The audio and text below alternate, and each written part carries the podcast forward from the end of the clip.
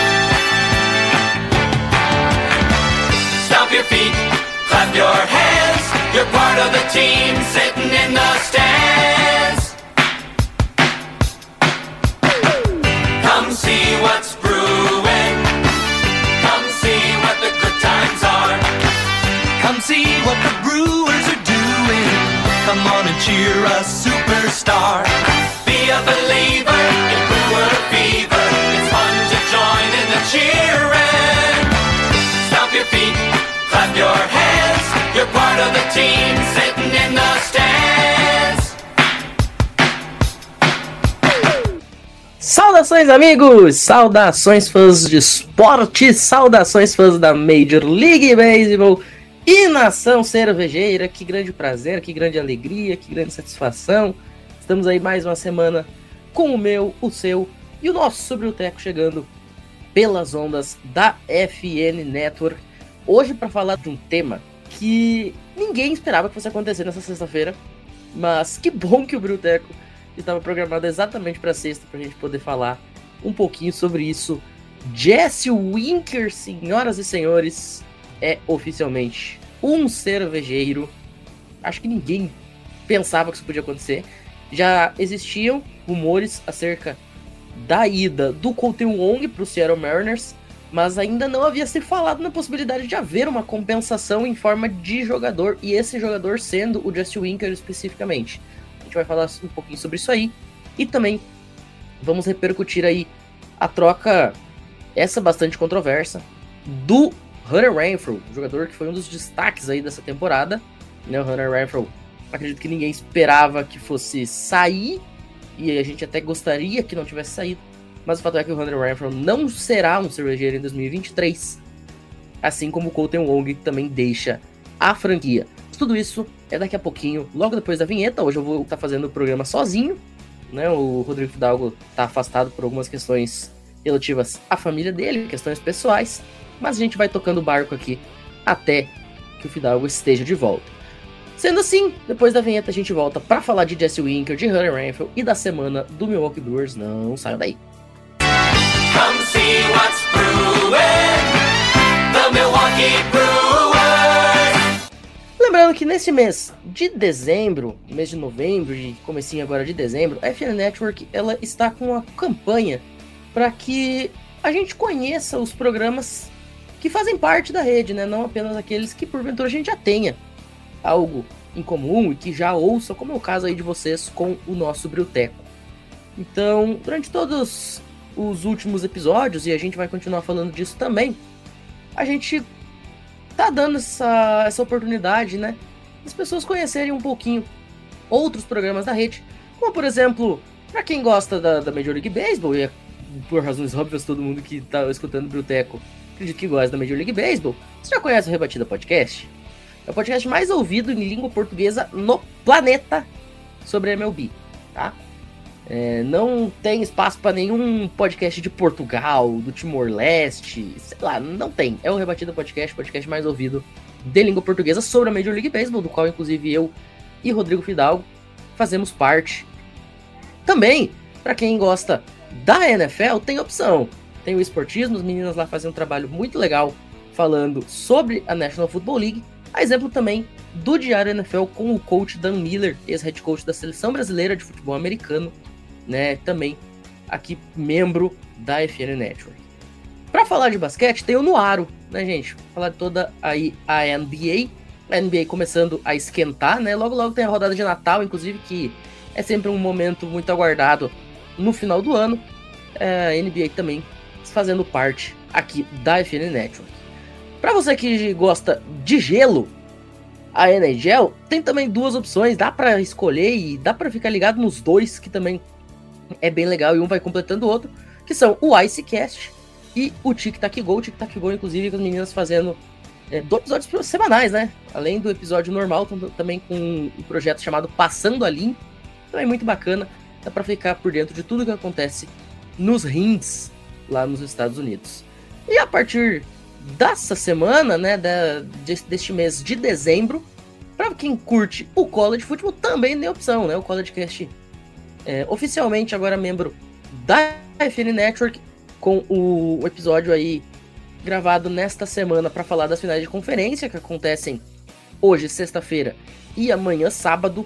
Lembrando que já tem playoff nacional, tem Bowl Season já batendo na porta. Ali, a Bowl Season começando já dentro de 10 dias. E os playoffs nacionais na noite de Réveillon.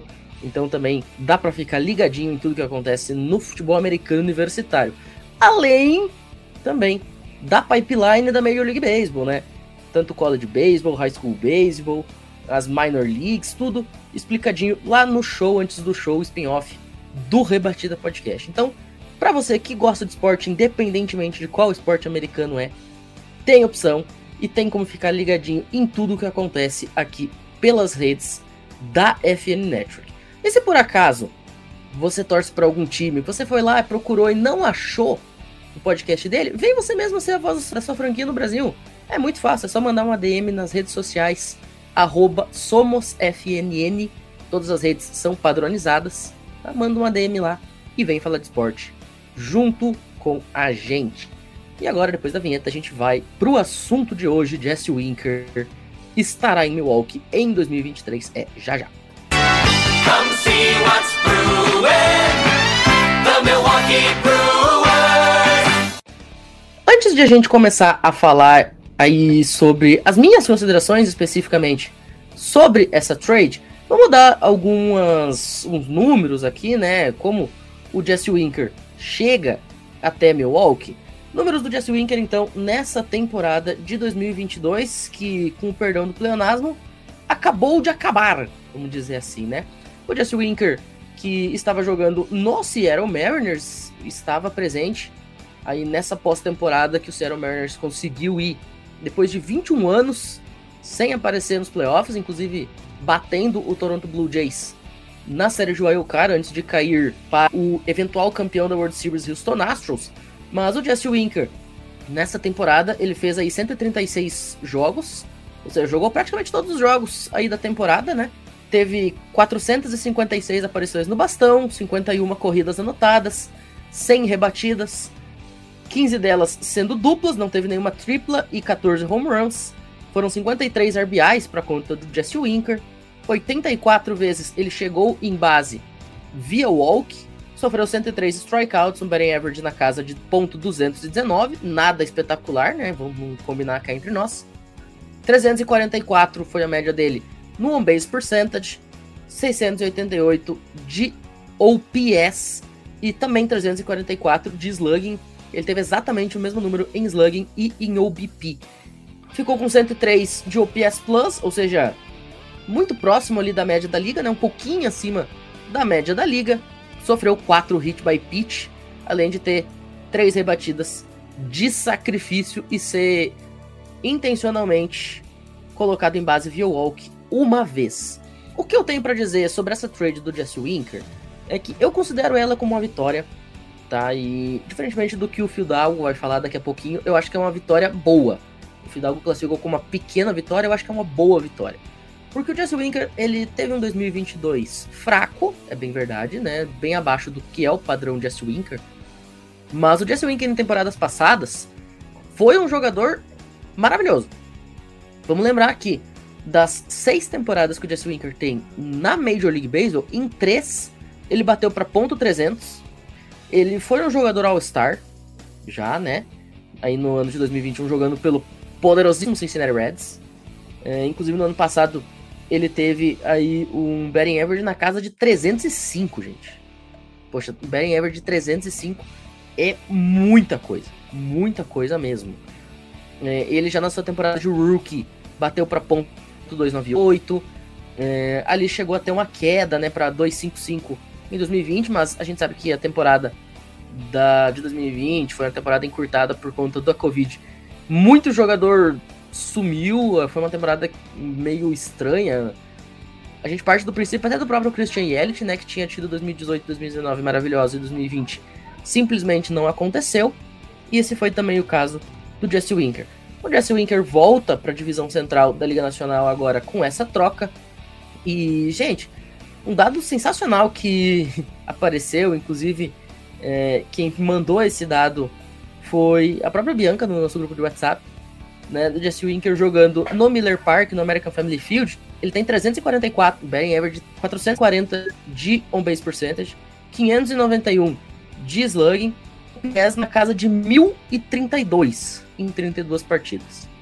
Cara, um OPS de 1032 é simplesmente extraordinário. Tá? Um batting average de acima da casa dos 340 Claro que dificilmente ele vai manter isso jogando uma temporada inteira no American Family Field. Mas, cara, o, a gente até comentava, né, sobre a dificuldade dos Brewers de ter um jogador ponto 300. Vamos lembrar que o melhor jogador do Milwaukee Brewers no ano passado em produção ofensiva foi o Mike Brussel, 255. Não em produção ofensiva especificamente, porque daí o melhor jogador foi o Rowdy Teles. Mas em batting average, especificamente, o melhor foi o, o Mike Bursow com 255. Garrett Mitchell até bateu para 311, mas aí ele teve muito poucos jogos, não acaba não sendo aplicado a estatística para ele. Mas vamos combinar aqui de 255 para 290 que seja que o Jesse Winker consiga bater no ano que vem, já é uma produção que aumenta muito as chances do Milwaukee Brewers de ir adiante em playoff. E para isso a gente acaba dando o Colton Wong, que cá entre nós não vinha jogando absolutamente nada. Foi um dos jogadores mais fracos ofensivamente aí na temporada, além de defensivamente ter tido muitos erros. Né? O Colton Wong ele é um cara que se caracterizou na sua carreira por conta da sua defesa, né? um jogador com gold gloves, é um jogador que sempre foi extraordinário no lado defensivo do jogo, mas esse ano não funcionou. E ele depende muito disso, porque a produção de bastão dele é isso aí. Kote Wong não vai ter temporada de MVP batendo 350 com 40 home run. Kote Wong não é esse cara. Ele é um jogador mediano de, de ataque, às vezes pode até ter uma temporada um pouquinho melhorzinha ali, mas nada de muito extraordinário. Ele depende da defesa, né? Afinal, o jogador de segunda base precisa realmente ser bom defensivamente, senão não funciona. E cada erro defensivo de segunda base custa muito na Major League Baseball. Só que o Golden Wong esse ano ele não conseguiu ser nem uma coisa nem outra. Quando você não consegue nem atacar nem defender, você fica obsoleto dentro do time. Foi o que aconteceu com o Wong. O Wong agora vai para Seattle, né? Vai respirar novos ares. Vamos ver o que, que vai acontecer aqui. Eu sou um cara que eu gosto muito do Colton Wong, né? Vou torcer para que dê certo aí essa respirada nova, né? Esses novos ares que eu citei por, por parte do Colton Wong. E vamos ver se ele consegue recuperar os seus melhores dias agora jogando pelos Mariners lá no extremo noroeste americano. E agora vamos colocar aqui o áudio do Fidalgo, botar o comentário dele aí sobre a trade. Vocês vão ver que ele vai falar que, na opinião dele, foi é, pouco vitoriosa. Isso vê que ele cita o Abraham Toro. É o Abraham Toro que vem como compensação aí nessa troca do Jesse Winker, um jogador que eu particularmente confesso não conhecer. E também não, nem fiz muita questão de ir atrás. É um jogador com bastão de 185 no ano passado. É, um jogador que bateu aí próximo, por exemplo, do que o Caston Hura bateu no ano passado e a gente sabe que o Caston Hura sua maior parte da temporada do exatamente porque não estava conseguindo rebater. Então, o Toro realmente vem mais como moeda de troca e talvez pode ser que evolua, né? A gente vai sempre torcer para isso, mas é um jogador que claramente vem para minor league neste primeiro momento, não vai ter impacto nenhum na franquia principal, diferentemente do Jesse Winker que vem pro roster principal. Então, com a palavra agora, Rodrigo Fidalgo, para comentar o que ele achou dessa troca. Salve Matheus, salve galera, salve nação cervejeira. Estão aí trazendo mais um Bruteco. Hoje é um Bruteco diferente, é um Bruteco Express. É, a gente está com dificuldade de arranjar tempo, coisas pessoais também, mas a gente sempre vai tentar arranjar um jeito de trazer para vocês as novidades sobre o Milwaukee Brewers e esses movimentos da intertemporada que a gente tanto ama. A primeira troca é uma que aconteceu hoje mesmo, no dia 2, que foi a, a troca entre Brewers e Seattle Mariners, que a gente mandou o Colton Wong. Vocês devem lembrar, a gente tinha é, realizado como se fosse uma renovaçãozinha com ele mas como a gente tinha trazido, né, nos episódios atrás, eu imaginava que essa renovação fosse mesmo para adquirir valor para ganhar uma troca maior. Bom, o que a gente ganhou nessa troca com o Seattle foram dois jogadores, o Jesse Winker e o Toro. Um, o Winker com 25 anos e o Toro com 23. Lembrando que o Colton Wong já tinha 32, ou seja, já era bem mais velho, mas também mais experiente. O Colton Wong não performou esse ano, não foi um bom ano dele, é... mas também acho que vale ressaltar. Os dois, tanto o Winker que se machucou, acho que foi alguma coisa no joelho ou foi no pulso, não vou lembrar. Ele se machucou esse ano, não jogou tanto, e o Toro jogou abaixo de 1,85 de média no bastão. Então, assim, não são dois grandes nomes, assim, para falar, mas pelo que a gente tinha, pelo Content Wong, a gente ganha dois caras e ainda ganhamos 1,85 é, milhão. Pô, isso é, é bom a gente ter esse caixa. E para te falar a verdade, eu acho que vai ser mais pro elenco ficar mais recheado, até porque a gente já estava comentando que o Bryce Turang ia subir esse ano, não ia ter jeito. É, tanto é que ele já foi até efetivado no roster. Então, acho que vai ser para dar um pouco mais de calma na estreia do, do Turang, na subida dele. E assim, pra, não vai mudar tanto o bastão, para te falar a verdade. Ainda mais pelo resultado que eles estavam agregando lá em Seattle e pelo que o Wong estava fazendo aqui, que não era muita coisa. Então, acho que a gente acaba né, nem perdendo, porque o, o, o Wong, de verdade, não, não tava dando mais esse ano. Tanto é que a gente acabou citando ele no, nos piores do ano, no, nas nossas premiações. Então, acho que acaba sendo uma vitória, mas não é uma vitória grande, é uma pequena vitória. Ainda mais pelo dinheiro e por estar tá vindo dois jogadores e dois jogadores novos. O João ainda vai trazer uma análise aí sobre o Winker. Então, avalio com uma pequena vitória, ainda mais que a gente tem o Bryce Turang, que estava arrebentando nossa Triple A para subir e aí conseguir fazer um, um nosso elenco é, recheado de jogadores novos e criados dentro da nossa farm. Acho que isso vai ser muito interessante para a gente conseguir observar no que vem. O João, um grande amigo nosso, né, do Rebatida Podcast, e membro honorário, de certa forma, aqui do Biblioteca, vira e mexe, o João tá aqui. É, eu pedi para que ele falasse um pouquinho sobre o perfil de Jesse Winker, ele que torce para o Cincinnati Reds, time no qual o Jesse Winker passou cinco anos. Né? Então, João, que, você separou aí para falar do Jesse Winker? Conta pra gente um pouquinho do perfil desse jogador. Então, o Brewers contratou o Winker. É, o que, que eu vou falar disso, né? O, o, Jesse Winker sempre foi um rebatedor muito bom. Nos tempos do Cincinnati Reds, o parâmetro dele, 2019, ele teve 830 de OPS. Rebate não muitos home runs, mas é um jogador que ele consegue sempre bastante é, hits, sempre chega em base, mesmo com pouca potência no, no bastão e ele também consegue muitos walks. Jogando no Mariners, que é um estádio bem pitch friendly, é, ele não conseguiu ser tão explosivo, mas ele teve uma das maiores taxas de walk da liga, ficando só atrás, obviamente, do Rassoto. E não teve um ano bom, mas ele, uma virtude dele, embora ele não rebatesse bem, ele estava sempre em base, que é o que o Mariners precisa e vai ajudar bastante o Brewers nessa campanha deles de ficar em segundo lugar da Liga Nacional. Isso aí, um forte abraço. Muito bem.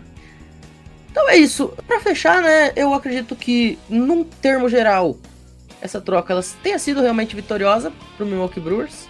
Vamos lembrar que o Colton Wong ele deixa Milwaukee com uma temporada que ele teve seu maior OPS Plus, mas foi um OPS Plus meio mentiroso.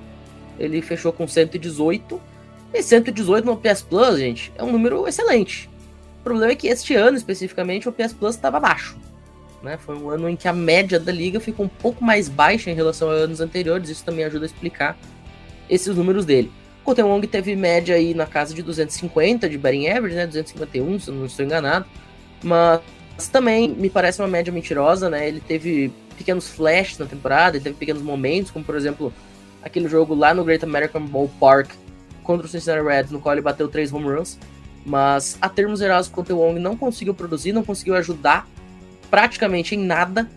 Então, é com este certo marasmo, talvez dá pra gente usar esse termo, que o Wong deixa o American Family Field. E agora, depois da vinheta, a gente volta pra falar de Hunter Renfrew. E esse aí tá doendo lá no fundo, gente. Mas é assunto pra daqui a pouco. What's brewing. The Milwaukee Brewers.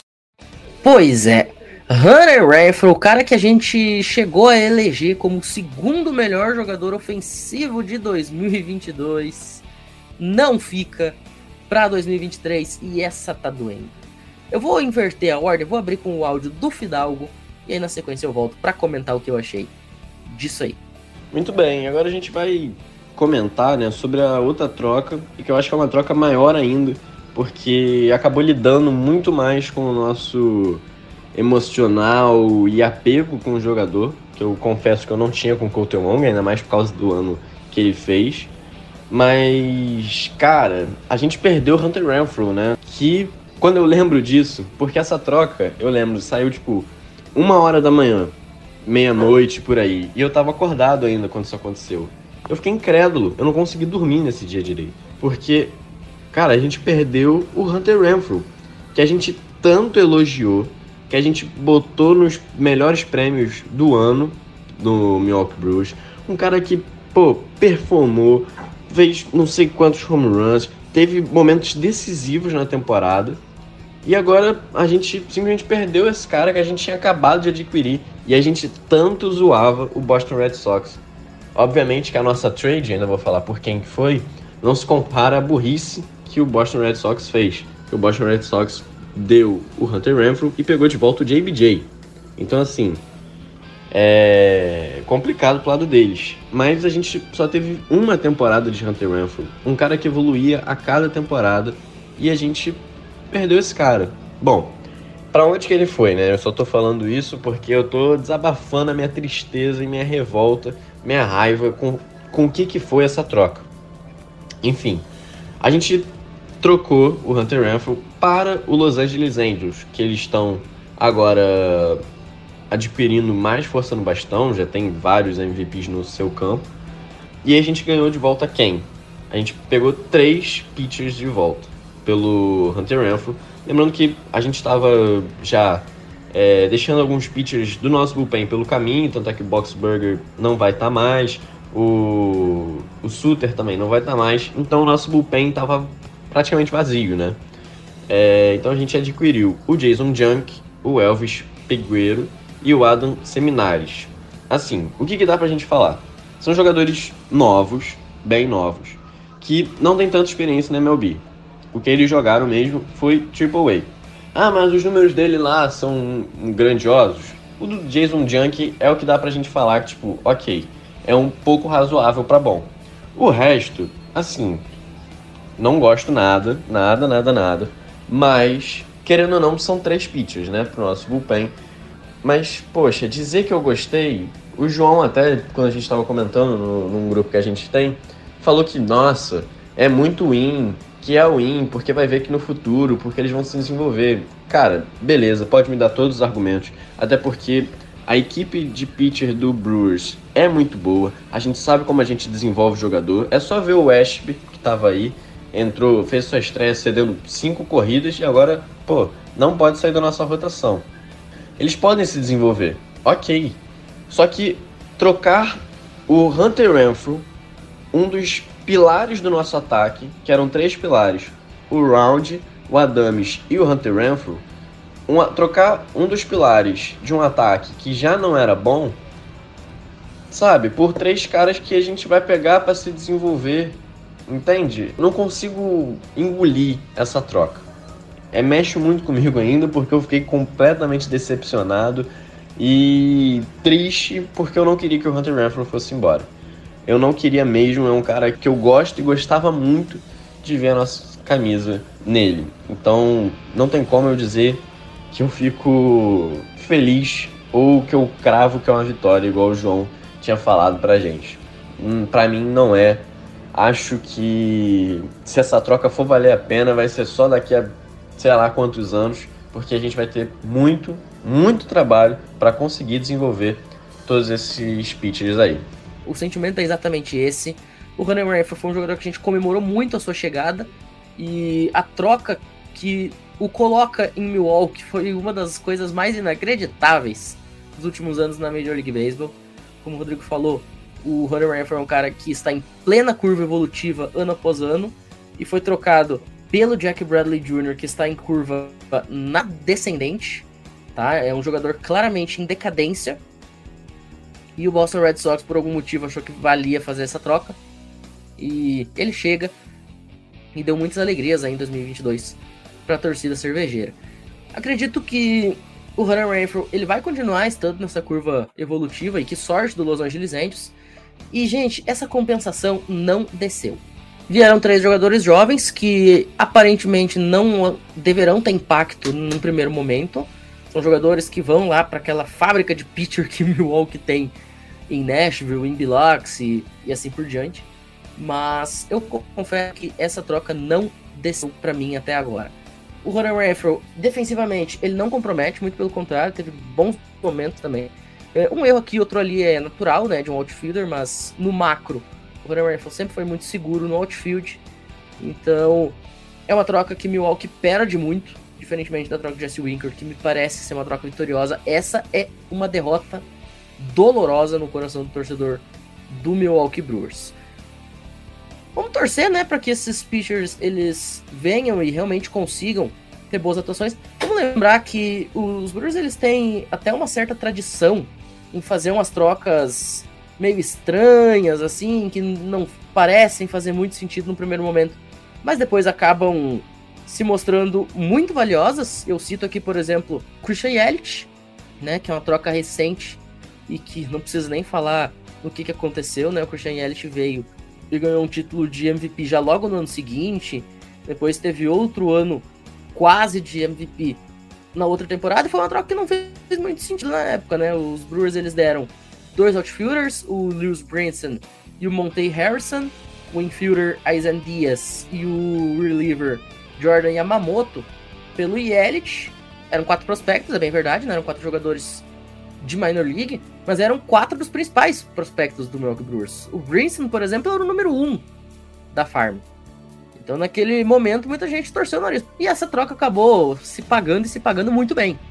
Outra que também eu separei para citar aqui, aconteceu lá em 1980, quando os Brewers eles deram quatro jogadores por três caras que vieram do St. Louis Cardinals e essa troca, gente, é considerada por muita gente a maior troca da história do Milwaukee Brewers. Quer ver, ó?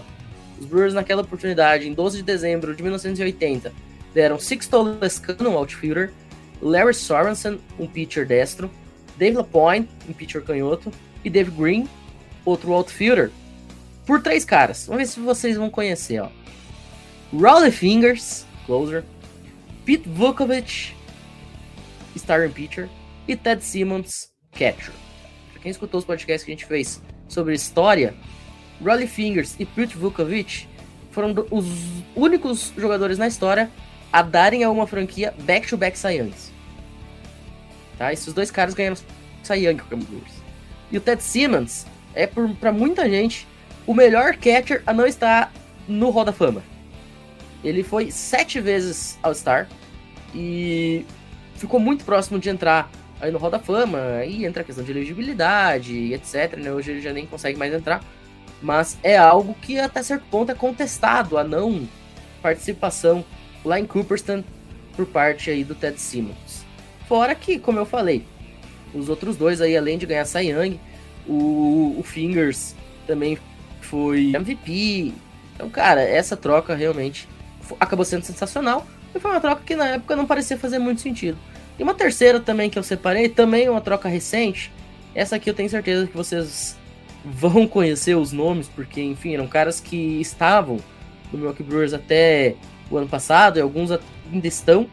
É, foi a troca que o Brewers fez com o Houston Astros em 2015 e pavimentou o caminho para o que veio a ser o Milwaukee Brewers campeão de divisão, com participações consecutivas em pós-temporada nos últimos anos, né? Veio a se tornar esse pilar do time que chegaria até o jogo 7 da decisão da Liga Nacional em 2018. Naquela oportunidade, os Brewers deram aos Astros o outfielder Carlos Gomes e o pitcher Mike Fires, e trouxeram de Houston Josh Hader, Adrian Hauser, Brett Phillips e Domingo Santana. Não preciso nem falar muita coisa sobre Josh Hader, segundo jogador com mais saves na história da franquia. O Adrian Hauser por muitos anos foi um pitcher prolífico, um starting pitcher confiável. É, ele teve um ano um pouquinho mais abaixo aí no ano passado, no, né, acabou comprometendo, mas sempre foi um cara confiável, ali jogando como 3, 4 da rotação. O Gomes veio como club control, né, e acabou tendo um, um bom rendimento. Domingo Santana também é um jogador é, muito importante. Então, cara, os Brewers eles têm essa capacidade de fazer trocas que não parecem fazer muito sentido e acabam pagando bem e acabam se mostrando acertadas. Vamos torcer para que esse seja o caso. Mas o fato é que o começo da nova gestão de beisebol do Milwaukee Brewers depois da saída aí do David Stearns é um pouco conturbada. É, a gente tem a perda de um dos principais jogadores do time, aí vem uma troca que é uma troca boa. Então vamos ver o que, que acontece aí pro ano que vem. Tá certo? Então por hoje a gente vai ficando por aqui com esse episódio é, Express. Né? Mais uma vez o Bruteco Express se fazendo presente é, em ocasiões em que a gente tem alguma notícia para debater, algo bombástico para comentar aqui rapidamente, para não deixar vocês na mão sem o react do ocorrido. Dito isso, a gente vai ficando por aqui. E é isso, né? Valeu, Matheus. A gente deu o nosso jeitinho aqui, mas é sempre bom a gente poder conseguir trazer as novidades, as notícias do Brewers para cá. Valeu todo mundo. A gente sempre tá aqui e vamos lembrar, né, Matheus? Qualquer outra movimentação, pode ser que a gente tenha que fazer esse Bruteco Express, mas estaremos aqui preparados para não deixar passar nada para vocês, Nação Cervejeira. Valeu, Matheus. Tamo junto, rapaziada. Queremos agradecer a todo mundo que ouviu e também a disposição do Fidalgo de gravar esses áudios aí, as inserções dele é, lá na, na, casa da avó dele, enfim, tá, tá, passando o final de semana fora, o Rodrigo Fidalgo, e também do João Oliveira pelo comentário sobre o Jesse Winker. A gente volta aí na semana que vem, talvez no formato conhecido de vocês, né? No formato é, comigo e Rodrigo Fidalgo conversando. E para todo mundo que ouviu a gente até aqui, nosso muitíssimo obrigado e até a próxima. Valeu!